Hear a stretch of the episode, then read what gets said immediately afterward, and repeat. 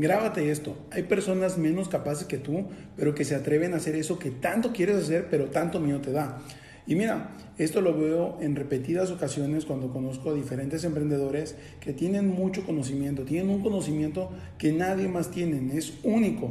Pero ¿qué crees? Les da miedo hablar a la cámara, les da miedo emprender, les da miedo qué van a opinar los demás y te entiendo completamente.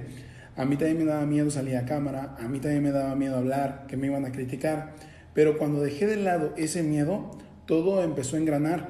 Y hoy mismo, en el grupo que tenemos de Nomás Digital, si no estás ahí, ve el enlace que está en mi biografía, intégrate.